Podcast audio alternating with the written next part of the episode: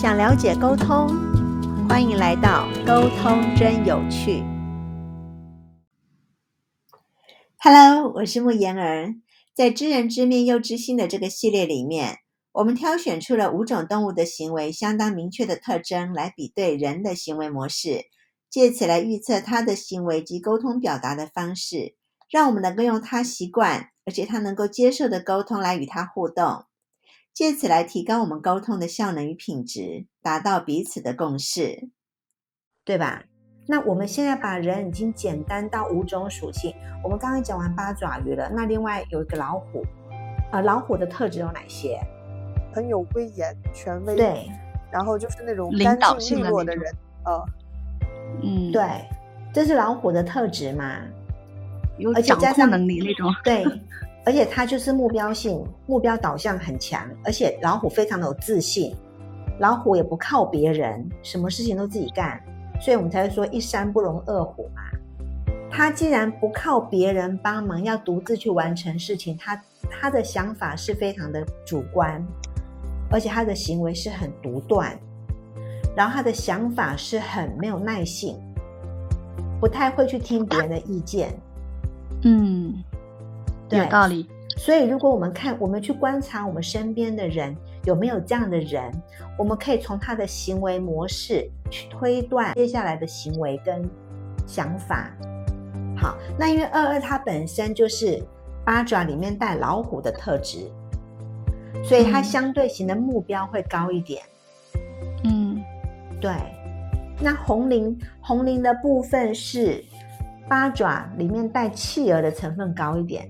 所以一样是八爪鱼，可是你们的另外的附属性会有所差别，这方面就会微调。到目前这样可以吗？呃，相对来说就是也嗯，那个二二它就是目标性比较强一点，比较清楚的知道自己要做什么。如果以目标以目标的这个特质来看，嗯，对。相对的做事情会比较主观一些，因为带有目标值的人会比较主观，因为主观的相反就是客观嘛。对，我会很主观。嗯，对，因为你本身的特质就有带一些目标值。哎，你看哦，他这八种特质都是好的，是吧？嗯，对，你有没有发现？这样很正面。有没有发？二二二平常说话的时候也就会说会会有两种情况，嗯，主观来说，嗯，客观来说是不是？对啊，啊，我会这样吗？我自己都没意识到。而且它又是八爪里面的老虎，带思维值，就是它有目标值又有思维值，有带思维值，它也会去思考、分析、判断，这本来就是八爪鱼的特，因为它收集资料嘛。他收集资料不是就收下来了，他会去分析、整理跟判断，才下决定。这个是八爪鱼非常擅长的能力。所以这五种属性，这五种属性，我们不是说今天要贴标签，说哎，这个人就是什么特质，这个人就是海豚，这个就是企鹅，这就是八爪，这就是老虎。所有的动物都有优点跟缺点，就是优势跟弱势，不是说优点跟缺点。像老鹰。就是那个啊，天空之王嘛，他很擅长飞，可是他不会游泳啊，对吧？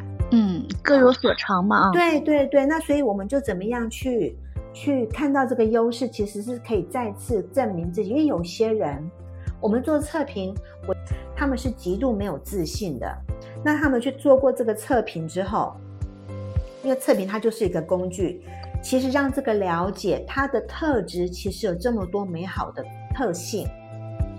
他看了之后，他会去肯定他自己的存在价值。那相对的，我们去告诉他们的父母，让他们的父母了解，你的孩子他本身就是有这样的特质。可是有特质就会有有强项，就会有弱项嘛。可是你可以决定你要把你的眼光放在他的强项，还是要放在他的弱项。嗯，这就是亲子沟通的一个有指导性的意义啊。对对对，其实我们协助亲子沟通。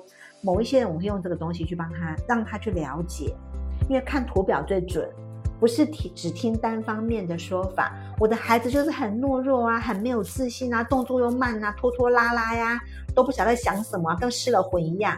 我们会单方面的去听父母这样去评断他们的小孩，可是这样就不客观。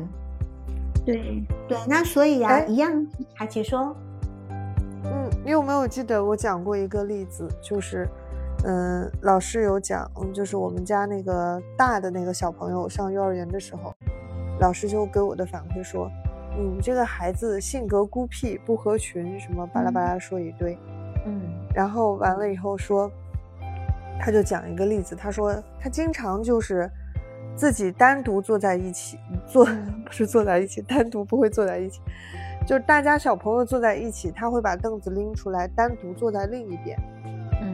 嗯然后他就给我讲，然后这就是老师看到的，他、嗯。他很客观的在描述，他会单独做出来，这是一个客观描述，但是他会加主观的描，嗯，就是评判，他说嗯不合群嗯啊、性格孤僻，嗯。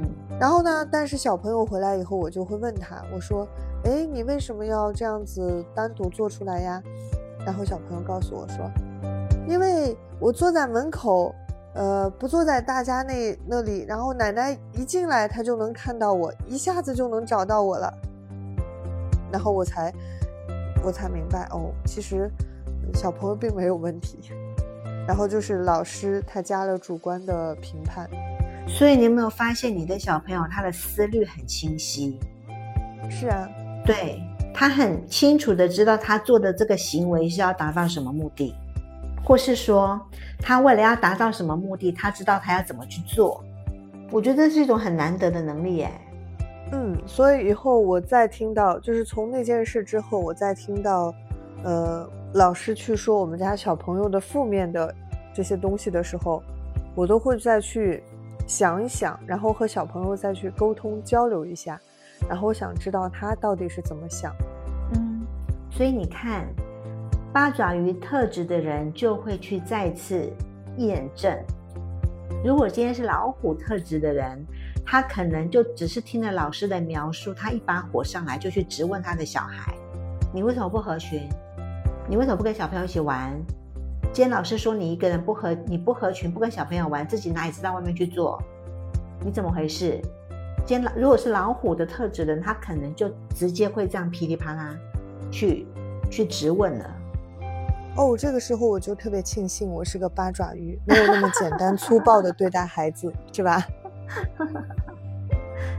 其实这样想也挺好的啦，就是说，就是说，因为我们刚好讲到强项跟弱项嘛，弱项的部分就是我们有一次有个话题是，你有讲到你不太喜欢一个人穿越那种广场，然后去接受别人的注目，你记不记得我们有聊到这个话题？嗯，对对对，是的，是对这样。因为八爪鱼它没有保护壳，它没有它那一层铠甲，它不嗯喜欢，尤其是在那种我刚刚讲到人不清楚，或是人不对、事情不对、环境不对的时候，它不喜欢去展现自我，嗯，是的它对那样子的状况是很抗拒的。嗯，这样想来，好像一切都有合理性了。嗯，就说其实这个特质，因为我在这边我也这么想的。就是说，其实你看这份，其实这一份问卷，它可以去帮助这个人去了解原来到底是发生了什么事情，就一定是有个原因。那其实这样子想的，是不是就是很心里会很豁达啊？嗯或是如果我们今天看了这个图表，我们去跟父母去描述这个孩子的图表所呈现出来的结果，父母可以借由这份图表来了解他们的孩子，因为他人格特质就是这个样子，他就是个慢郎中，你没办法跟他说现在立刻马上要达到什么行动，你必须要给他时间，可能像企鹅。好，我们今天讲到企鹅，你会想到什么？企鹅有爱，嗯，耐寒，嗯。嗯，还有什么？我的印象中就是企鹅，我记得我看过的那个影片上面，就是企鹅会把它的小企鹅护在身边，嗯。也是保护着那种感觉，然后笨笨的，嗯，很可爱的那种。对对，因为它慢慢，它动作慢，我们就会觉得它憨憨的嘛。嗯可其实它只是它是动作慢，所以它给我们对，动物行为给我们的感觉就好像它没有其他动物的那么敏捷，那么精明。对，慢条斯理。对，因为刚才慕言儿用了一个词叫“慢郎中”，然后我忽然想到，在机器猫有一集台版的翻译就叫“慢郎中与急惊风”。对呀，所以企鹅的特质，我们今天我们就直接用动物的想动物的行为模式。